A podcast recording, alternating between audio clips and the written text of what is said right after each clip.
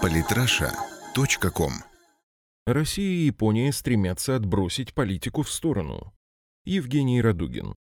Ситуация между Японией и Россией налаживается. Сегодня очевидно, что страны хотят возобновить сотрудничество и готовы делать взаимные шаги навстречу друг другу. Лидеры двух стран приняли беспрецедентное решение, которое потребовало много мужества и доверия – отложить вопрос северных территорий до лучших времен. Владимир Путин и Синдзо Абе договорились о новом подходе. Это тяжелое бремя в политическом плане, ведь у подобного решения много противников как внутри стран, так и на внешней арене. Задачи, стоящие перед политиками двух стран, грандиозные. Путин пояснил, речь идет о поиске решения, при котором ни одна из сторон не будет чувствовать себя в накладе, ни одна из сторон не будет чувствовать себя непобежденной и не проигравшей. Абы предложил на полях саммита Большой Двадцатки план сотрудничества с Россией по экономическим вопросам из восьми пунктов. Страна восходящего солнца предлагает сотрудничество в сферах повышения эффективности энергетической промышленности, диверсификации производства, повышения производительности, поддержки стартапов,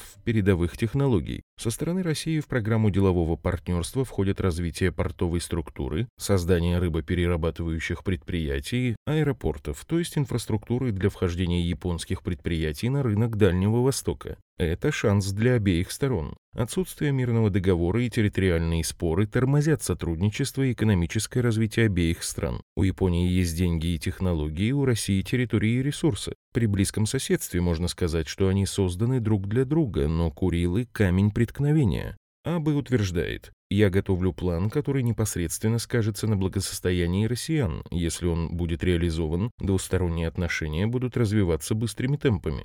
Партия войны в Японии, конечно, против такого сотрудничества. Они утверждают, что экономическое взаимодействие – риск для японцев, ведь после первых прибылей, которые будут получены страной, вопрос о северных территориях уйдет на второй план. С другой стороны, радикализированные силы в России и Европе стремятся создать у населения мнение, что правительство торгует русской землей. Путин ответил на эту инсинуацию в интервью международному информационному холдингу Bloomberg. Мы не торгуем территориями, хотя проблема заключения мирного договора с Японией является, конечно, ключевой, и нам бы очень хотелось с нашими японскими друзьями найти решение этой проблемы. У нас еще в 1956 году был подписан договор, и на удивление он был ратифицирован и Верховным Советом СССР, и японским парламентом. Но затем японская сторона отказалась его выполнять, а затем и Советский Союз как бы свел тоже на нет все договоренности в рамках этого договора. Несколько лет назад японские коллеги попросили попросили нас вернуться к обсуждению этой темы, и мы это сделали, мы пошли навстречу. Владимир Путин.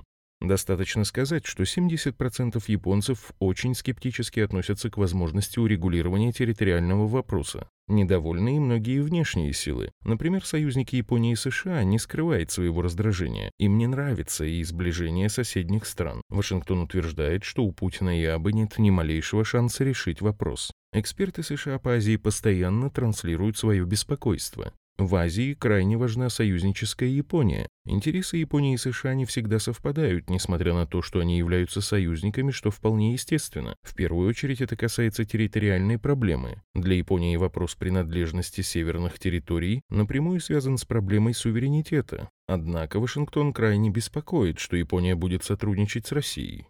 Союз двух стран открывает для будущего широкие перспективы. Не секрет, что развитие отстающего Дальнего Востока, да еще в условиях санкций, крайне трудный проект для Москвы. Япония, которая берет на себя часть этой проблемы, в том числе и социальные технологии, например, медицину, большая удача для России. Не будем забывать, что присутствие на ДВ японцев делает российский рынок развития в этом регионе менее зависимым от Китая, что также очень полезно экономике РФ. Ситуация дает нам шанс для исторического прорыва. В любом случае, самое первое, что вынуждены сделать страны, уменьшить связь между территориальным вопросом и сотрудничеством в экономике. Затем предстоит длинный путь укрепления торговли и энергетики. Лишь потом политики могут заняться обсуждением территориальных проблем. Как ни пафосно это звучит, но Япония ощутит пользу от своей позиции очень скоро. Не секрет, что катастрофы на АЭС Фукусима посадили страну на энергетическую диету. В рамках сотрудничества Россия готова перебрасывать не только уголь и газ через Сахалин, но и перекинуть энергомост, чем поможет решить энергопроблему партнеров надолго и в полном объеме. Безопасность и экологическая чистота этого проекта привлекает Токио. Но все радужные экономические перспективы, конечно, не уменьшают бремени территориальных проблем. Однако оба лидера считают, что честное деловое партнерство не только принесет взаимную выгоду, но и создаст опыт доверия и взаимопонимания между странами. На этой платформе и начнутся попытки решить вопросы северных территорий.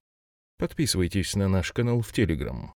Самые интересные статьи о политике и не только – Читайте и слушайте каждый день на сайте polytrasha.com.